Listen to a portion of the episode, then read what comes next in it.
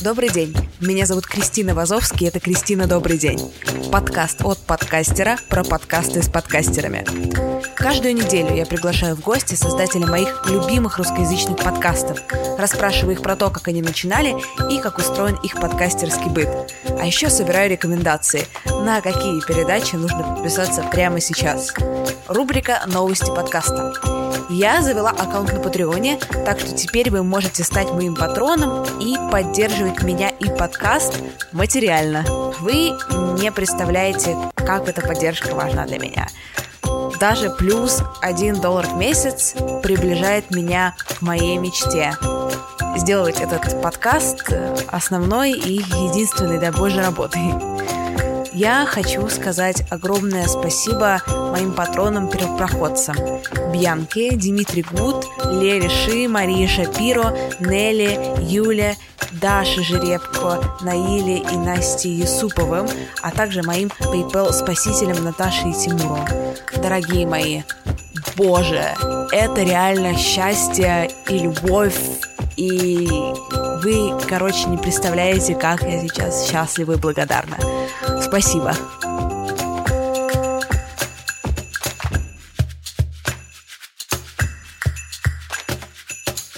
Сегодня я буду болтать со Светой Шединой, создательницей подкаста «Вандерласта».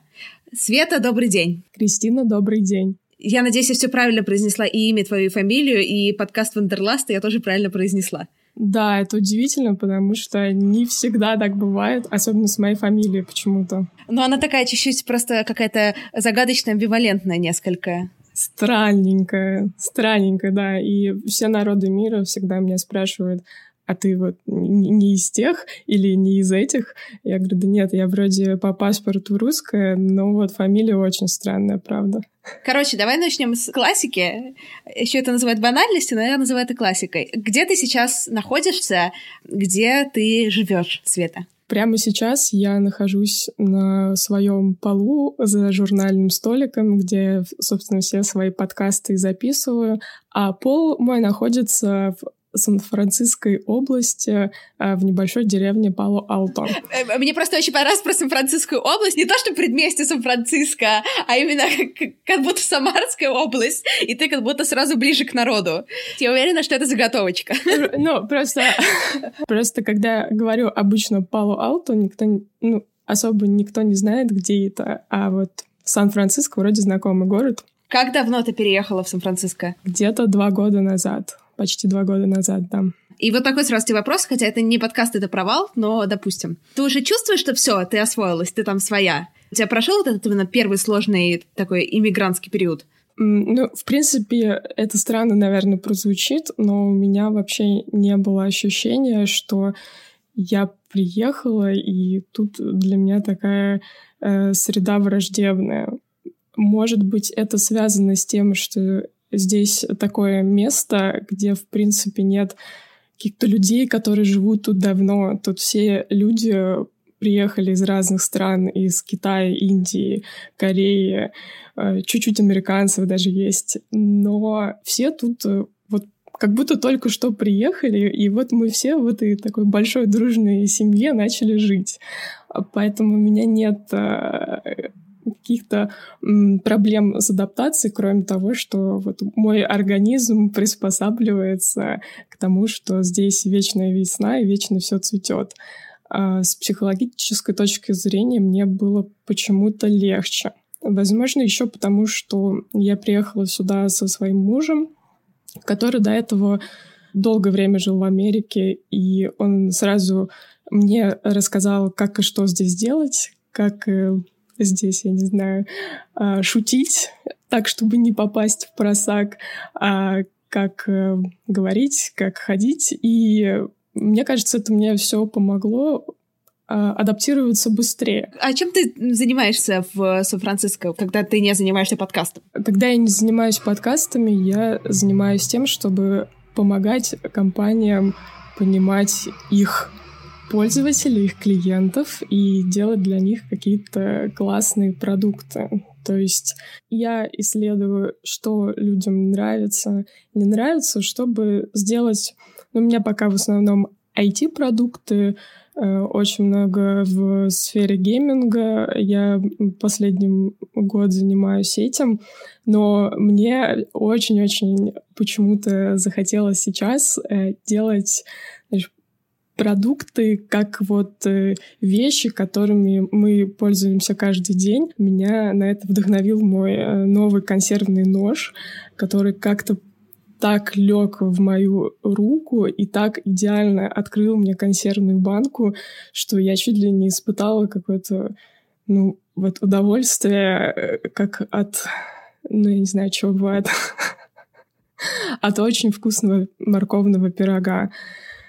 И я поняла, что хочу делать какие-то еще в дополнение к онлайн-продуктам, какие-то осязаемые такие продукты, которые люди э, смогут там, держать в руке и испытывать что-то подобное тому, что испытала я.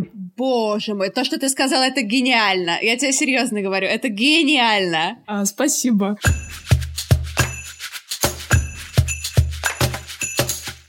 Скажи, пожалуйста, сразу, ты делаешь свой подкаст одна, или тебе все-таки кто-то помогает, и ты там кому-то даешь что-то монтировать? К сожалению, делаю подкаст одна.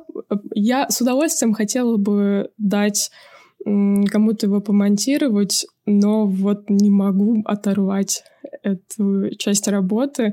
Мне почему-то кажется, что кто-то вот другой смонтирует хуже. Хотя это совершенно не так, и наверняка бы вот ту тучу времени, которую я э, трачу на монтаж, можно было бы использовать как-то э, более интересно, но вот, блин, не могу просто оторвать от себя этот монтаж. Поэтому делаю все одна. Прикольно. А я тоже делаю все одна.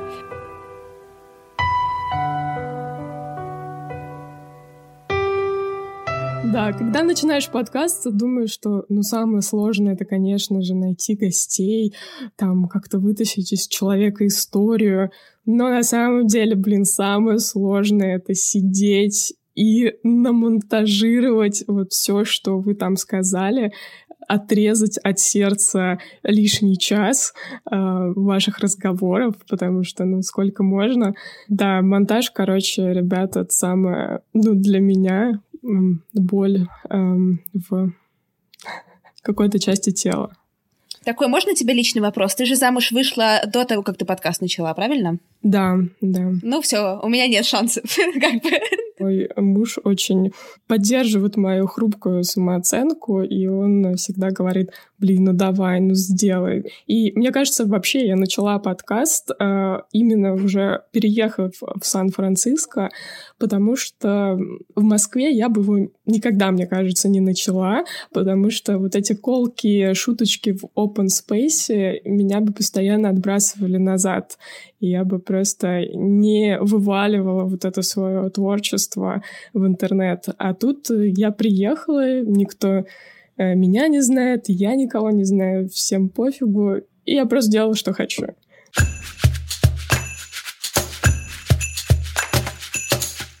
Расскажи, пожалуйста, а как ты гостей находишь? Ты говоришь, что это, я думаю, что это самое сложное, оказалось, что это не самое сложное. Как ты придумываешь темы, как ты находишь гостей? Вообще, в принципе, подкаст появился как э, моя личная терапия. То есть я э, пыталась э, раздвинуть свои личные границы, потому что до того я 7 лет работала в рекламе на одной и той же работе, но при переезде и при такой новые истории, мне хотелось что-то нового, но я тупо не понимала, а вот из чего это новое должно состоять. И тогда я вспомнила какую-то совершенно дикую историю а, из а, своего детства, как мои границы раздвинулись тогда. Когда мне было 11 лет, э, я поехала на путешествие из моего родного города Подольска, это в Подмосковье, э, в Париж на автобусе. То есть ну, такая школьная поездка а Подольск-Париж на автобусе. Москва-петушки какие-то заряд. Москва-петушки. Да, ну тогда это казалось нормально, так как бы, ну, относительно недорого, все равно, конечно, дорого, но ладно, поедем. И когда мы приехали, все такие детишки, первый раз подольские, первый раз увидевшие Европу, какую-то за границу, И э, мы пришли все, ну, мы там пока ехали э, во всяких забегаловках питались. И вот первая забегаловка в Германии. Мы все пошли в туалет, и у нас шок. Там, короче, душ чистый. Туалет абсолютно чистый. До этого мы все ходили вот в эти скворечники, где э, дырка в полу. И тут у нас какое-то вот понятие нормы для нас расширилось. Мы поняли, что вообще-то вот по-другому возможно. Это было уже там 20 лет назад, сейчас уже и в России замечательно везде во всех придорожных забегаловках есть туалеты э, чистые, но тогда почему-то вот нас всех поразило просто больше всего, даже больше, наверное, чем парижский Диснейленд что это было в первое впечатление. И я поняла, что чтобы раздвинуть границы свои, нужно просто заставлять себя общаться с новыми людьми, которые занимаются вот вообще не тем, чем ты. Я залезла в русские подкасты, это было два года назад. И тогда там в основном были такие подкасты про личный бренд, маркетинг, какой-то еще инфобизнес. Но мне это было совсем неинтересно, потому что как раз вот я в этом и варилась всю свою жизнь. И я решила приглашать вот людей, и проживать как бы с ними их жизнь, задавать им э, какие-то интересные, с моей точки зрения, вопросы, которые вот делают что-то вот совсем другое. Вот, вот вообще. Девушка, которая на велосипеде одна проехала по всей Южной Америке. для меня это абсолютно нереально, невозможно. Я там боюсь в лифте ездить, условно говоря.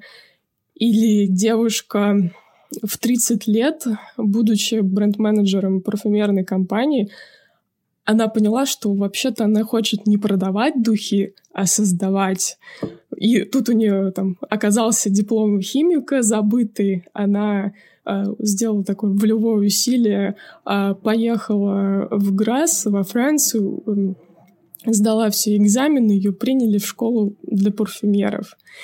И вот для меня э, это и эгоистичная такая история, да, что я просто хочу получить доступ к интересным людям и задать им свои вопросы.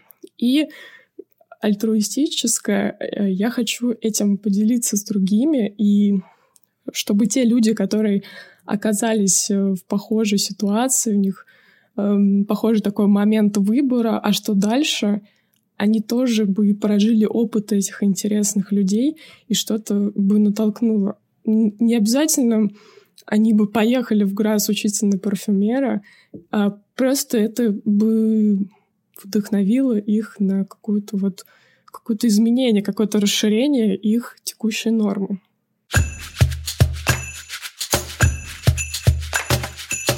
Кажется ли тебе, что за 20 выпусков ты выросла как интервьюер? Или, в принципе, ничего не изменилось с твоей точки зрения? Ну, мне хочется надеяться, что что-то изменилось. Мне кажется, я стала намного лучше готовиться, чем раньше. Э, когда я записывала первый подкаст, э, слава богу, что я выбрала очень понимающего человека, Таню Смирнову. Да, кстати, первый подкаст с ней тоже очень классный. Э, потому что мы начали писать подкаст, и я такая, Таня, привет, и все. И я не могу больше ничего сказать, потому что я не знаю, какой первый вопрос задать. И сейчас, конечно, у меня там э, миллион вопросов э, в запасе. Я там просматриваю все инстаграмы, ютубы человека, чтобы понять, как он мыслит, как он говорит, а что бы у него интересно было бы спросить. Я сейчас вернусь чуть-чуть к гостям, потому что ты на мой вопрос не ответила, а мама слушает все выпуски моего подкаста и говорит, на какие вопросы, которые я задала, гости решили не отвечать. Поэтому я теперь к этому внимательно отношусь. А, и это, кстати, правда. А ты, ты знаешь, мне кажется, проблема в том, что ты вот задаешь вопрос, а гость начинает э, раскручивать свою мысль, и в какой-то момент он настолько в нее уходит, что просто забывает реально о вопросе. Как сейчас, наверное, произошло и в моем случае. Да, но я же тоже просто вместе с гостем раскручиваюсь и тоже забываю, какой вопрос я задавала. А потом мама мне говорит, Кристина, на третьей минуте подкаста ты задала вопрос, а гость на него не ответил. Я такая, ну, ну и бывает, ну что делать? Ну, бывает, люди не отвечают. М- мамы самые строгие слушатели, да, у меня тоже слушают, и все время там что-то, о, а это интересно, там мальчик, это девочка, хорошо вот сказала. Ну да, вот так вот и да, да-да-да. Вот, так и так и происходит. Так вот, я тебя спросила, как ты находишь гостей? Как ты находишь гостей? Я нахожу гостей ну, у себя в голове, то есть э, как-то люди всплывают. Где-то я что-то прочитала о них или увидела ролик. А кого-то я знаю по жизни, и мне интересно с этими людьми поговорить на какие-то более глубокие темы. А через какое-то время люди узнают, что ты делаешь подкаст, и вот на такую тему. И они начинают тебе подкидывать уже каких-то гостей, которых они считают достойными. Еще периодически я захожу во всякие чатики в Телеграме, которые там про не знаю, путешествия, осознанность, э, развитие и так далее. И я говорю, вот веду подкаст, э, хочется интересных каких-то гостей новых, не могли бы подсказать. И часто очень даже подсказывают классных людей. И так, наверное, половину своих гостей к подкаста я набрала.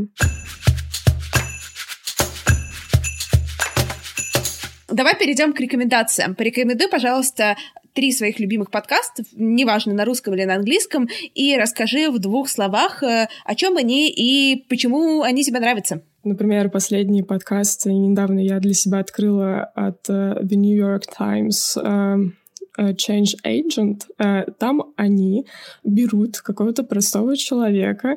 Э, вот я последний подкаст слушала. 80-летняя женщина, у которой 7 лет назад умер муж, и она внезапно в поездке познакомилась с мужчиной, который вот она живет в Нью-Йорке, он живет в Сан-Франциско, и они начали там созваниваться, и у них даже был секс по телефону, и для нее это такое было вообще волшебное э, событие. И тут он пропадает. И вот они начинают, значит, расследовать э, The New York Times, куда он пропал, и как этой женщине с этим справиться. Мне вообще сейчас очень нравится вот жанр журналистского расследования, и один из подкастов, вышедший в прошлом году, мне просто взорвал голову, насколько он классно сделан с точки зрения продакшена и истории. Он называется uh, The Dream, мечта. Он про мультилевел маркетинг, то есть про сетевой маркетинг, многоуровневый маркетинг, пирамида MLM и про истории как бы простых людей, которые верят в то, что таким образом они могут заработать деньги, они вкладывают в это время э, и свои какие-то ресурсы, но они не понимают, что теряют деньги между того, чтобы их зарабатывать. Причем в Америке это совершенно легальный бизнес, и очень многие ну, по компании, там, помнишь, Гербалаева был когда-то в России, и здесь он до сих пор цветет. И мне очень понравилось, как эм, ведущая этого подкаста Джейн Мари для нее это была такая персональная история, потому что она из маленького американского городка, где практически все женщины, домохозяйки занимались вот этим. И они хотели как бы поддержать свою семью, но на самом деле просто скатывались в долги. И э, она не пожалела никого. Она там интервьюировала свою бабушку, Э, каких-то подруг. Эм, и, ну, вот она докопалась до всех, да, от бабушки до Дональда Трампа. Еще один подкаст, который мне ужасно нравится, это прям вот прям вообще до дрожи. Это подкаст э, Малкома Гладвелла. Он журналист и писатель, может, кто-то там читал его книжки, что-то про Давида и Голиафа и так далее. Он очень крутой такой сторителлер, рассказчик историй. И у него есть э, классный подкаст uh, Revisionist History. Uh, он про как бы в этом подкасте Малкольм переосмысливает э, такие противоречивые и недопонятые моменты в истории и очень красивую из этого очень красивое повествование из этого создает. И как пример эпизода могу привести.